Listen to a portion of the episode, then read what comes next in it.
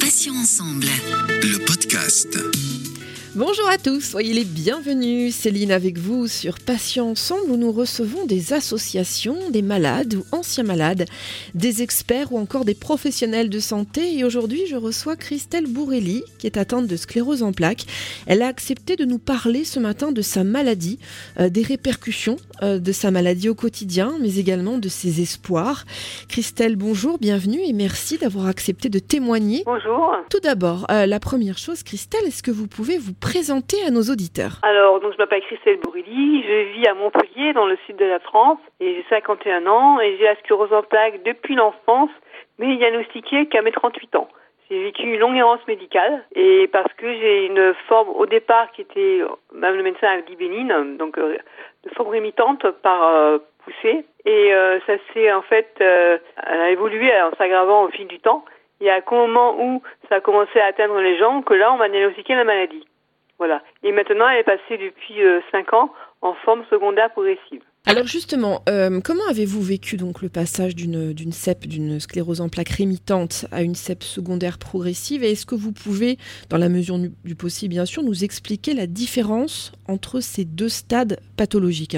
Oui. Alors c'est vrai que c'est compliqué quand on est habitué à la forme qui est la plus la plus euh, fréquemment rencontrée, la forme rémitante, c'est-à-dire qu'on a des poussées. Les poussées sont des crises.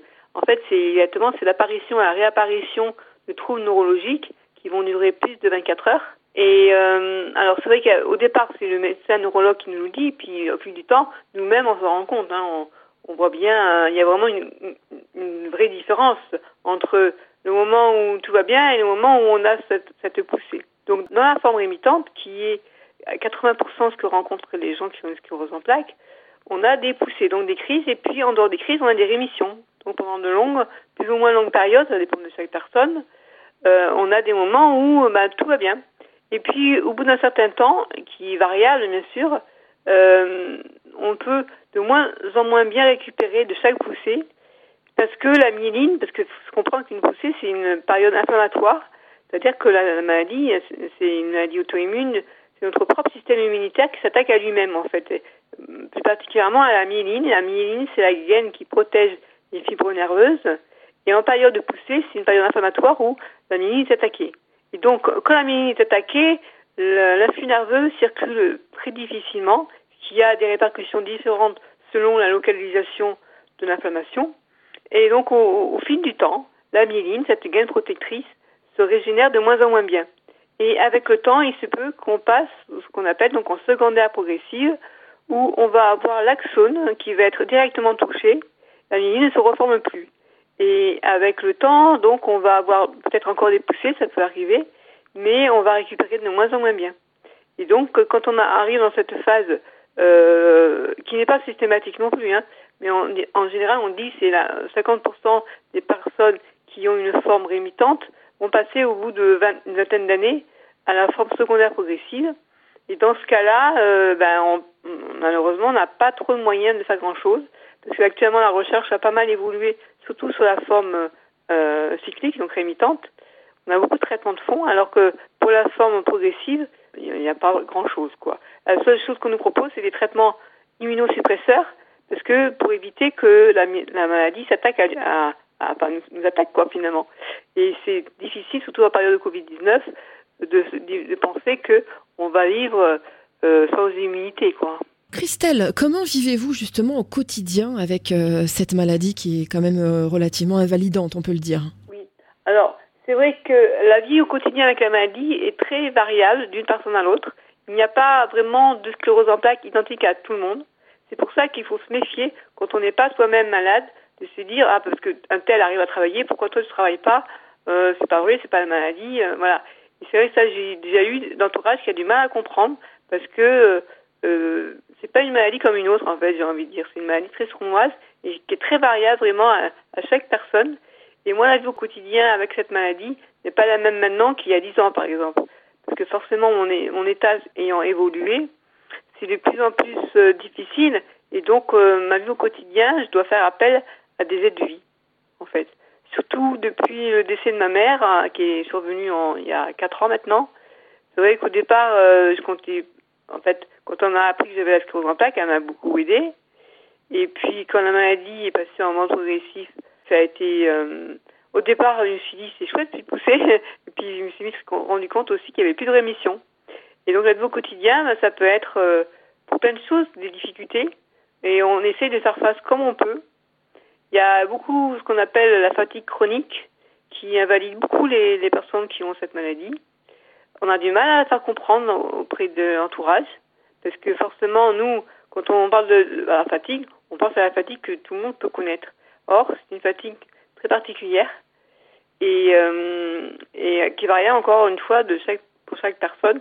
Il y a des personnes qui, malgré une bonne nuit de sommeil, ont besoin de dormir euh, parfois même 5 à 6 heures dans la journée. Et ça, peut être très invalidant, en fait. Donc, ça peut euh, empêcher euh, la vie quotidienne, c'est compliqué. Quand on sait que si on doit faire une sieste de 6 heures, c'est difficile de travailler en même temps. Mais moi, avec, au quotidien, ben, franchement, j'essaye de m'adapter au mieux que je peux. Avec le temps, j'ai appris à gérer cette fatigue. On apprend aussi à gérer les troubles urinaires. En fait, dans la maladie, il y a énormément de, troubles qui peuvent exister. Il y a des troubles qu'on appelle donc euh, euh, qui sont liés à la poussée. Et puis après, il y a des troubles aussi chroniques. Les troubles chroniques, ça peut être donc des troubles du transit intestinal, ça peut être des troubles visuels, des troubles, même des douleurs qu'on peut avoir voilà, il faut apprendre à gérer tout ça au quotidien et c'est, on apprend au, fil du temps, hein, je vais dire. Alors on va aborder maintenant un thème un petit peu délicat, c'est celui de la solitude et de l'isolement. Euh, concrètement, selon vous, Christelle, euh, la maladie isole-t-elle socialement les personnes qui en sont atteintes? Et je pense pas euh, qu'à la sclérose en plaques, mais à toutes les maladies invalidantes. Alors le problème, en fait, pourquoi la parler de solitude? C'est parce que finalement, on a déjà naturellement, on a, enfin, je sais pas, pas parler non plus au de tout le monde, mais on a tendance, quand on a une maladie chronique, euh, à vouloir un peu soi-même euh, se mettre à l'écart parce que on se sent plus comme tout le monde. C'est dur à dire, hein, mais c'est un peu des fois qu'on peut ressentir. Et on n'a pas envie d'être euh, d'être un poids pour les pour nos proches, pour l'entourage. On a peut-être des amis, mais quand on finit par dire tout le temps, je peux pas sortir, je suis fatiguée, euh, j'ai du mal à marcher, on, se dit, on, je n'ai pas envie d'être un boulet pour mes pour mes amis. Voilà, parce que si on sort, il faut savoir euh, où il y a des toilettes à proximité. Euh, est-ce que je vais pouvoir revenir sur mes pas si je suis fatiguée Est-ce que donc voilà, donc au fil du temps, soi-même, on a tendance un peu à s'isoler. Alors qu'on ne voudrait pas.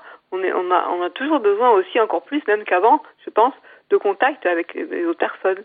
Mais euh, c'est du fait de nos troubles et du fait de, de notre nos fatigues qu'on a du mal à faire comprendre à l'entourage, qu'on a tendance un peu à, s'isoler et en même temps, ben, les amis finissent par nous fuir. Hein. Bon, c'est peut-être pas ça pour tout le monde, mais euh, forcément, euh, euh, c'est compliqué pour eux aussi de, de, gérer ça, quoi. Christelle, quand vous n'êtes pas trop fatiguée, évidemment, parce qu'on l'a compris, c'est pas une fatigue que tout le monde connaît, hein, c'est vraiment une fatigue chronique qui, qui plombe. Hein. Est-ce que vous faites un petit peu de sport? Est-ce que vous avez une activité physique régulière qui vous fait du bien? Alors, le sport, déjà, j'étais pas très sportive, mais enfin, euh, disons qu'on va dire que j'étais sportive quand j'étais quand j'étais jeune, très jeune, enfin enfant quoi. Je faisais du ski, la natation, j'aimais bien ça. Mais euh, la casque en plaque, bon, ah, je faisais le, du tai chi chuan et du qigong, mais là maintenant, étant donné que j'ai du mal à tenir debout très longtemps et à marcher, euh, le sport euh, adapté, on m'a parlé de sport adapté, mais j'ai pas trouvé en fait. Honnêtement, j'ai pas trouvé de sport adapté, donc j'ai pas vraiment d'activité physique euh, que je peux faire. Est-ce que le yoga, ce serait pas sympa, puisque vous pouvez avoir des postures euh, voilà, dans lesquelles vous pouvez vous détendre, vous faites aussi un peu de méditation. Est-ce que le yoga, c'est pas une, une piste, ben, Christelle? euh, Après, il peut y avoir, j'ai vu, aux États-Unis, ça se fait, même du tai chi ou du yoga assis. On peut aussi éventuellement faire ça. Il y a même maintenant de plus en plus des personnes qui proposent de la danse en fauteuil. Ça peut être une activité, même si on pas se lever bouger comme avant. Euh, c'est vrai que quand on est en phase rémitante, on peut encore espérer faire du sport. Quand on est en phase progressive où on est vraiment très handicapé par sa maladie, c'est compliqué. Ça peut être compliqué. Après, il y a les kinés, bien sûr, qui est très important. C'est très important les séances de kiné. Moi, c'est plus tendance à, faire des séances d'étirement et de massage que euh, j'ai essayé hein, des exercices, mais au final, ça me, ça me fatigue aussi. Donc, c'est compliqué de gérer cette fatigue. Mais euh, on dit de plus en plus que maintenant, le sport l'activité physique, pas forcément du sport, mais l'activité physique peut être importante pour euh, la personne qui ont une sclérose en plaques. Il faut trouver l'activité qui convient à chaque personne. C'est ça qui est compliqué. Christelle, je vous, Christelle, je vous ai même pas posé la question. Je vous ai pas demandé si vous étiez valide, hein, c'est-à-dire autonome, ou si vous étiez malheureusement dans un fauteuil. Donc je ne sais pas du tout. Dites-moi. Alors, je suis, on va dire un peu entre, comme on dit le cul entre deux chaises. Je suis encore entre le, le, la chaise et le fauteuil roulant, on va dire. Voilà. En fait, c'est-à-dire que je marche encore, mais je, je fais là mon médecin neurologue m'a évalué à 50 mètres avec aide c'est-à-dire, il faut qu'on me tienne par le bras ou j'ai possibilité de me poser euh, ou d'avoir une canne. Donc je, peux encore marcher, mais euh, c'est de plus en plus difficile. À ce jour, Christelle, comment voyez-vous votre, votre avenir? Alors là, c'est une question en fait qui est délicate parce que euh, c'est une question. bon, y a des, ça dépend des jours. En fait, il y a des jours où je me dis je vois assez noir que je me dis la maladie va évoluer parce qu'apparemment on n'a pas de moyen de la stopper, de stopper l'évolution. Et d'un côté, j'ai quand même envie de garder espoir. Enfin, et c'est vrai que ben, selon les jours, euh, on se dit non, je ne vais pas y penser, parce ça va me faire, ça va m'angoisser. Et puis d'un côté, on a quand même envie d'avoir de l'espoir, hein. c'est important. Et euh, ben, l'avenir, il ne dépend pas que de moi, c'est-à-dire qu'il faut, on espère que la recherche va évoluer pour les formes progressives. C'est vrai j'ai parlé euh, de la forme secondaire progressive, mais il existe aussi une forme primaire progressive, où là, la personne n'a pas du tout connu de phase rémitante, où il y a des, où il y a une, donc des poussées. Euh, directement, c'est l'axone qui est touché. Donc là, c'est une forme vraiment beaucoup plus rapidement invalidante. Donc euh, pour ces personnes-là, ça doit être encore plus dur, je pense, parce que il faut comprendre que qu'une une poussée c'est difficile. Quand on passe en force progressive, c'est difficile, mais on attend un petit peu de, de comprendre. Enfin, de, de, voilà, on sait que c'est la maladie, bon, c'est difficile, mais alors que quand on, on se demande qu'est-ce qui m'arrive, et puis du jour au lendemain, on vous dit vous avez une forme d'emblée progressive de sclérose en plaques, ça doit être vraiment particulièrement douloureux, je pense. Donc l'avenir, euh, on le voit encore moins bien quand on a une forme progressive, en fait. Je pense que tant, tant qu'on est en, en rémission poussée, on se dit, bon, il y a quand même des traitements qui sont là, qui peuvent nous aider à ralentir euh, l'apparition des poussées de moins en moins de manière fréquente, parce que moi à l'époque quand j'ai euh, connu, enfin quand on m'a diagnostiqué la plaques, il n'y avait que de traitements. Et donc euh, il n'y avait pas, euh, c'était moins, enfin la maladie était encore moins connue que maintenant, je pense. Donc c'est vrai que on espère qu'avec le temps, on connaîtra encore mieux la maladie, et surtout dans ses formes progressives. Alors justement, est-ce que le corps médical vous laisse entrevoir quand même une possible guérison, hein, puisque bon, euh, on peut éventuellement envisager un retour à une vie quasi normale grâce à l'avancée de la recherche hein, qui, qui, évolue tous les jours. Est-ce que, vos médecins vous ont donné des pistes là-dessus? Euh, Moi, de mon point de vue, j'ai pas l'impression. Je me souviens d'une dame que je voyais dans un code de parole euh, d'une association qui disait, elle avait 80 ans à peu près, elle disait, moi, c'est depuis que j'ai 16 ans qu'on me dit, on va trouver une euh, on va pouvoir guérir un jour la sclérose en plaques. Eh ben, elle est morte avant que qu'on ait trouvé moyen, quoi. Et c'est vrai que c'est bien. Euh, moi, je j'ai pas l'impression que mon neurologue pense qu'il y a une guérison possible un jour. Maintenant, moi, ce que j'aimerais bien, au-delà de parler de guérison, c'est de parler d'arriver à stopper les formes évolutives, quoi. Déjà, on arrive à quand même pas mal maîtriser, je pense, la fréquence des poussées. Donc, pour, en fait, il faut comprendre que moins on a de poussées, moins on a de risques de, développer un handicap. Donc, euh, je pense qu'il y a espoir qu'on arrive à mieux maîtriser la maladie, à mieux la contrôler. Après, la guérir, euh, c'est encore une autre étape, on va dire. Et après, il y a aussi tout ce qui est, on parle des cellules souches, de, il y a l'espoir de pouvoir réparer, mais est-ce que on va réparer de manière temporaire ou est-ce que ça va être définitif? Ça, après, la voie est ouverte. Mais il y a des pistes de recherche, c'est sûr, c'est sûr. Christelle, un autre sujet délicat à aborder tout de même. Euh, est-ce que la, la la sclérose en plaques, pose des, problèmes dans l'intimité euh, Et si c'est le cas, quelle est la nature justement des soucis rencontrés le plus souvent par les malades Alors, ben, ça en fait, euh oui, je pense qu'elle peut poser des problèmes dans l'intimité, notamment parce que, ne serait-ce que la faiblesse musculaire, donc si on peut parler de la sexualité des personnes qui ont la sclérose en plaques, ça peut avoir une incidence pour euh, parce qu'il y a des positions qu'on peut plus faire, euh, parce qu'on est plus fatigué. Euh, il y a aussi le problème des, des troubles urinaires. Ça, ça peut être difficile. Il y a certaines personnes pour qui c'est difficile à aborder avec le partenaire. Il y a pour les hommes des problèmes d'érection. et puis, ça peut être compliqué aussi à gérer avec son conjoint ou sa conjointe. D'avoir une maladie chronique, on ne veut pas non plus que le conjoint soit notre infirmier ou notre infirmière et parce qu'il faut, on, est, on espère encore pouvoir provoquer du désir pour la personne en face, qu'on ne soit pas qu'une malade. On est, si on est une femme, on est avant tout une femme avant d'être une femme handicapée. Voilà quoi.